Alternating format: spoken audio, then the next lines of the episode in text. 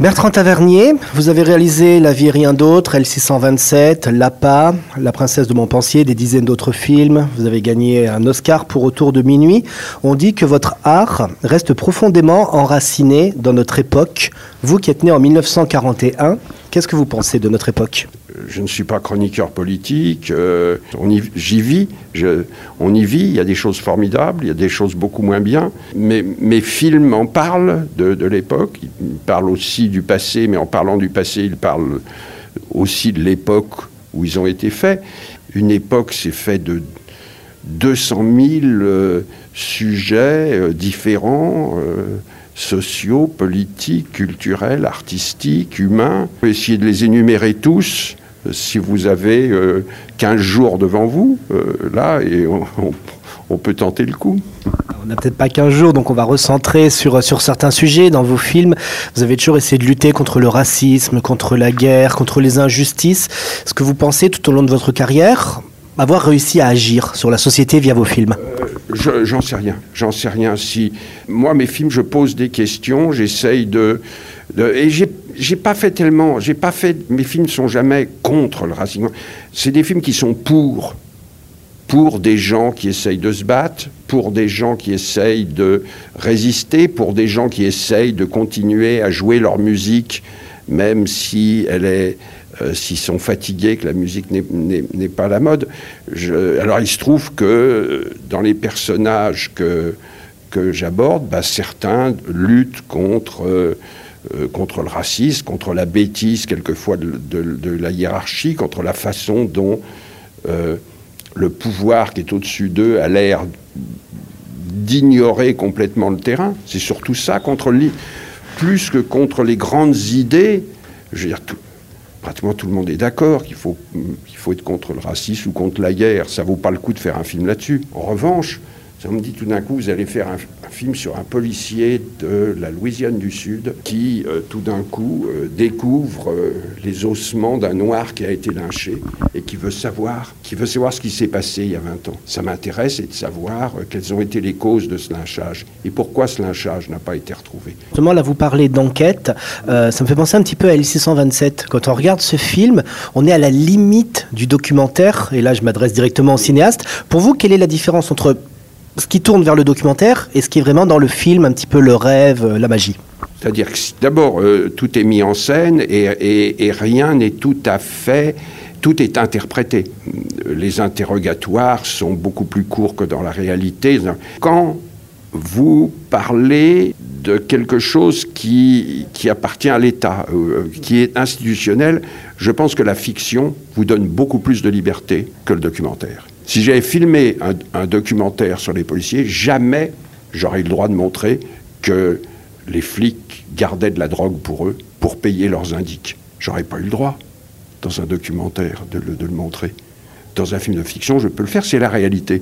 Mais dans un documentaire, on ne vous permettra pas. Dans un documentaire sur des professeurs, je ne peux pas montrer un prof qui se fait chahuter par sa classe, puisque le prof, sinon, il va être très très mal noté, sa vie est foutue.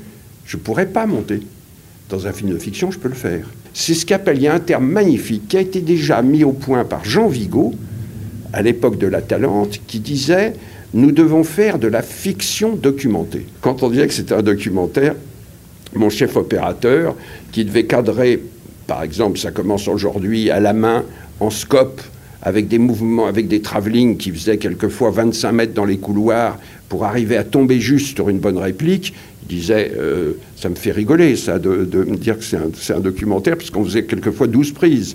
Après, quand on voyait le film, on avait l'impression que tout arrivait par hasard. C'est d'arriver à obtenir ça. Ce qu'ont obtenu des metteurs en scène comme Jean Renoir dans Le crime de Monsieur Lange, ou Roberto Rossellini dans Paisa, ou, ou Romeville ouverte, mais c'est vraiment de la mise en scène de fiction. J'ai retrouvé une ancienne euh, citation que vous avez faite en 2006, où vous disiez que le cinéma français et le cinéma espagnol ont de moins en moins de visibilité, et que c'est un paradoxe au moment où l'on construit l'Europe et où les gens voyagent de plus en plus. Alors c'est toujours vrai, hein, dix ans plus tard.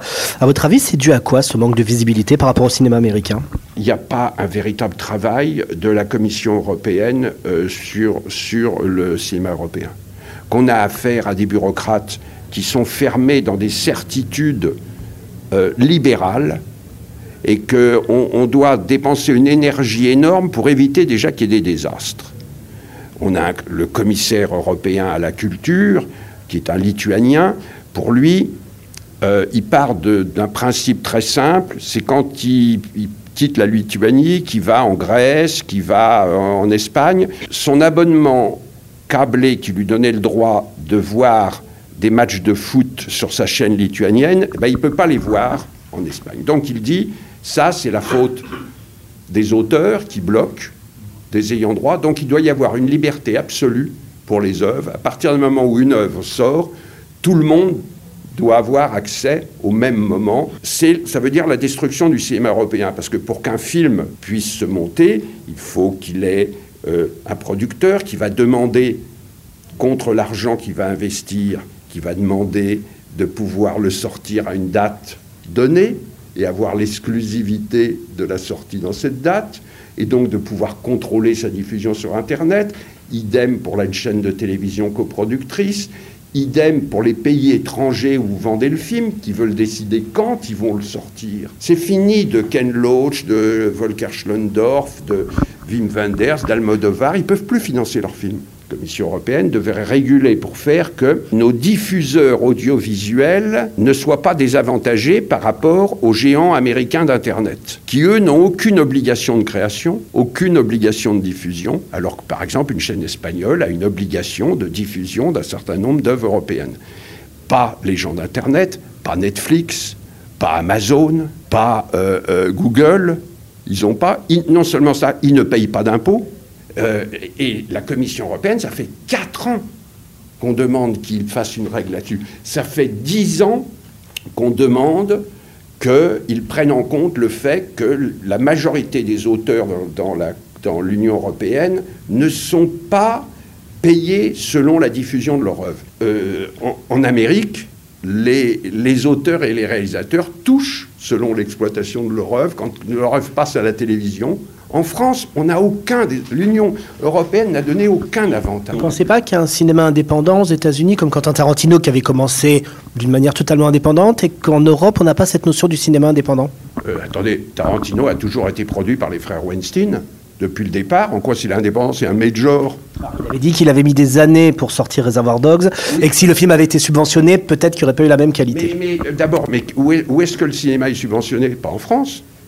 Il n'y a pas de subvention en France d'État. Il y a une régulation qui fait qu'il y a des obligations de choses comme ça.